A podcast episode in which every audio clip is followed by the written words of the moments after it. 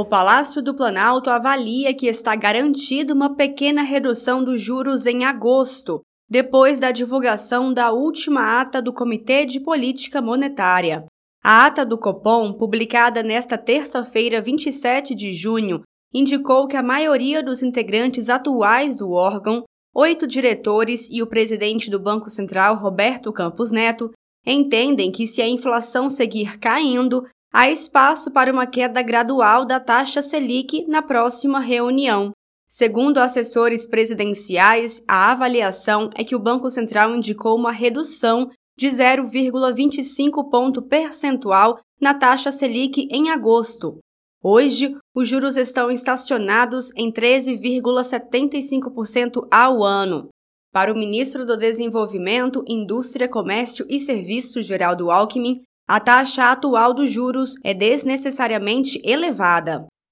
Então, não há nada pior para a questão fiscal do que uma Selic desnecessariamente elevada. Então, 38 bilhões a cada 1%. Então, se você tem uma taxa Selic 5% acima do que deveria estar, isso custa praticamente 190 bilhões de reais. Você fica fazendo economia de um bilhão meio bilhão e acaba gastando aí quase 200 bilhões a mais em razão de ter uma taxa Selic nessa altura. Para o banqueiro e presidente do Conselho do BTG Pactual, André Esteves, o Banco Central deveria cortar a Selic em 0,5 ponto já em agosto, já que com números melhores da inflação, o corte dos juros não deveria ser tão homeopático.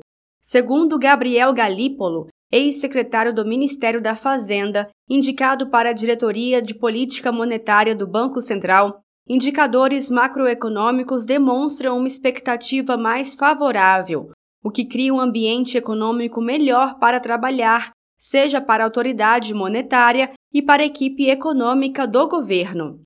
Sobre essa sinalização do Comitê de Política Monetária em baixar os juros em agosto, o ministro da Fazenda, Fernando Haddad, ressaltou que isso mostra que estamos no caminho certo. Ficou claro que nós estamos no caminho certo e eu penso que a economia brasileira precisa, é, em, virtude da desaceleração do crédito no Brasil, né, que é muito acentuada, é, precisa considerar o esforço que está sendo feito pelo governo e as trajetórias né, das variáveis todas, que inclui é, desaceleração, as taxas de inflação, a convergência, o fato de que não há, né, de que não, é, de que há uma sinalização clara de uma boa parte da diretoria, né, é, de que os efeitos é, da, das taxas de juros elevadas produziram os resultados e de que o risco de cauda, de,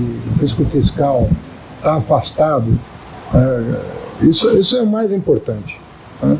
O Brasil está numa trajetória fiscal sustentável e, portanto, a harmonização da política fiscal com a monetária, que é algo que eu defendo desde o, de dezembro, eu, eu acredito que possa acontecer brevemente. Campos Neto está travando a economia brasileira. É uma política clara de sabotagem, afirmou o deputado federal Lindbergh Farias do PT do Rio de Janeiro. É inconcebível nós temos a maior taxa de juros do mundo, taxa Selic de 13,75, quando a inflação despencou para 3,4 no ano, no acumulado de 12 meses. A inflação despencou.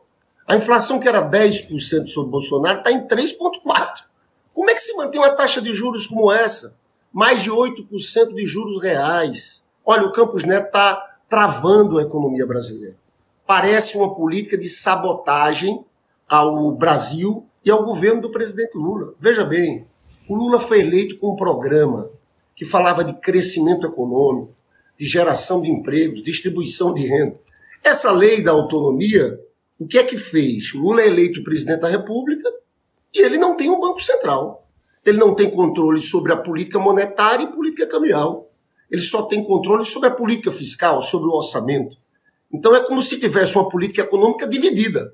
Metade é do Lula e metade é de um diretor indicado por Jair Messias Bolsonaro. Roberto Campos Neto deverá se explicar na Comissão de Assuntos Econômicos do Senado Federal. Quatro requerimentos de convite foram aprovados. Um deles, de autoria do líder do governo no Congresso, senador Randolph Rodrigues. A data da audiência pública ainda não foi marcada. O assunto tem sido abordado de forma constante pelos senadores.